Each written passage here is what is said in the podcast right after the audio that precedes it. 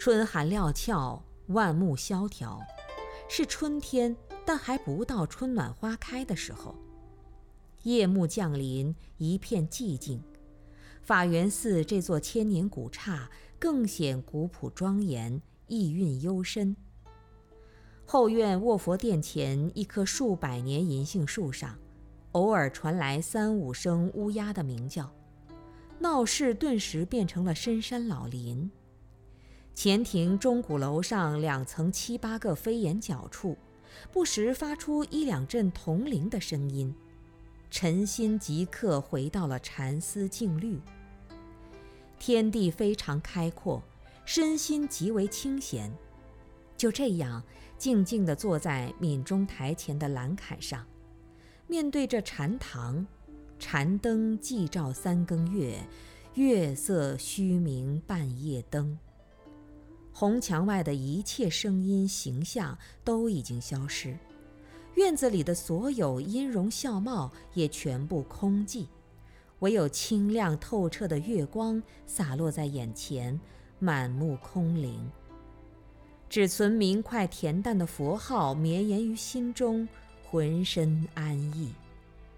此时，闻到了一股淡淡的清香，轻微而深长。白玉兰生长在丁香丛中。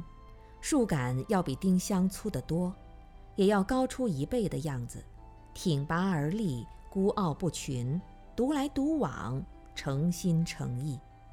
它以它的洁白闻名。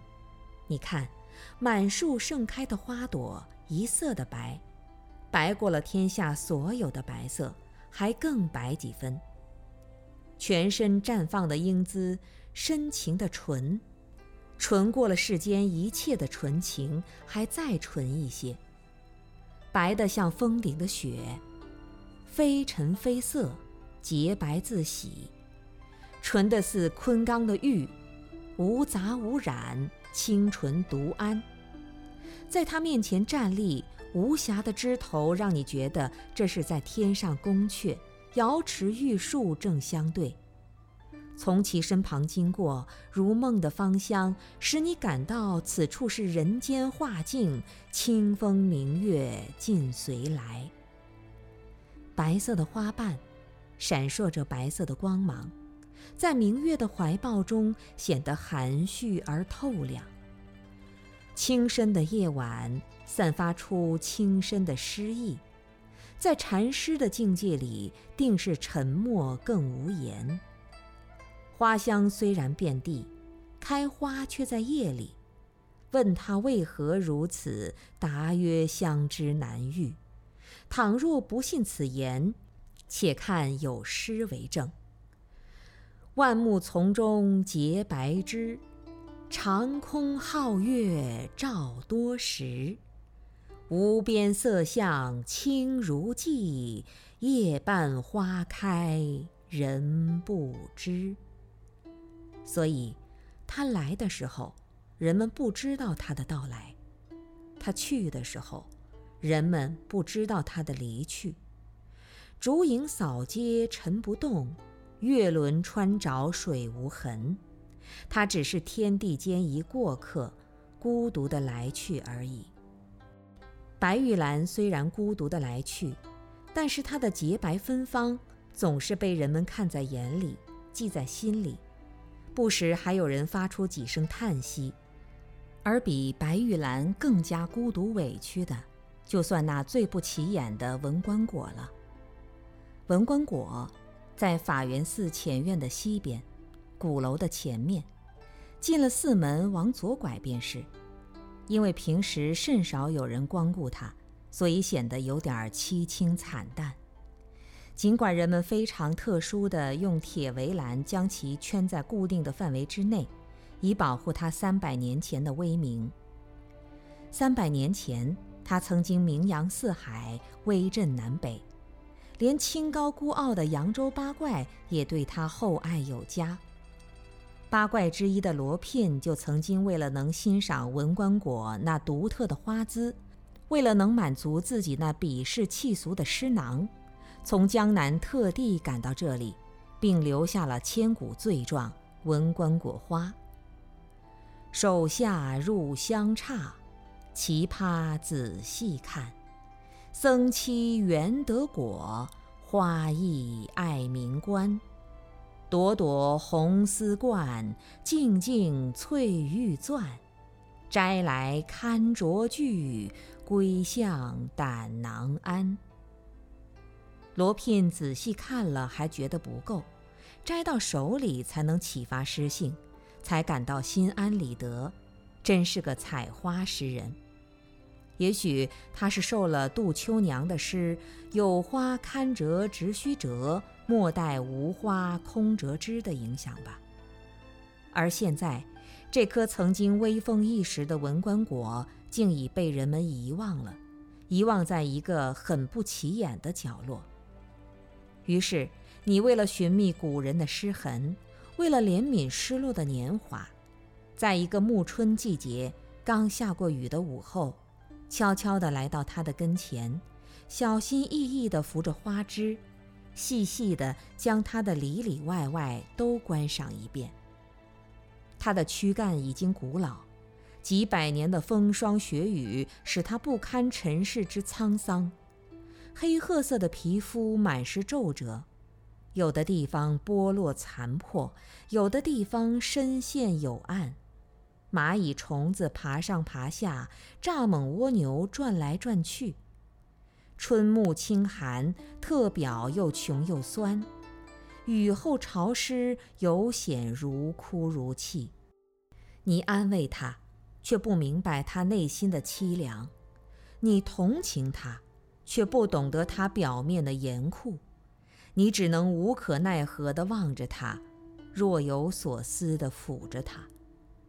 而它的枝叶却颇显疏妙，小小的叶片，两头尖尖的，由好几片小叶子构成了一串麦叶，然后由一串串麦叶挂在枝头。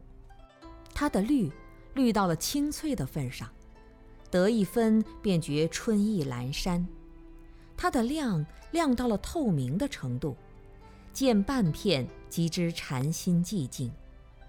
它的浓浓到了极致的样子，它的淡淡至于洒脱的境界，浓淡相宜，亮绿相当。独眼前枝叶之新嫩，想方才躯干之苍老，集古今于一时，使苦乐在同处。天地广大，万物迥异而相容并蓄。心绪低回，一念差别，故复杂纷呈。它的花没有海棠那样婀娜多姿、烂漫风光的满树盛放，也没有玉兰那般孤傲清高、洁白芬芳的全身展露，更没有丁香那么古朴优雅、沁人心脾的遍地清香。这棵文官果的花开得非常少。如果没有注意它，就不觉得它正处在花期里呢。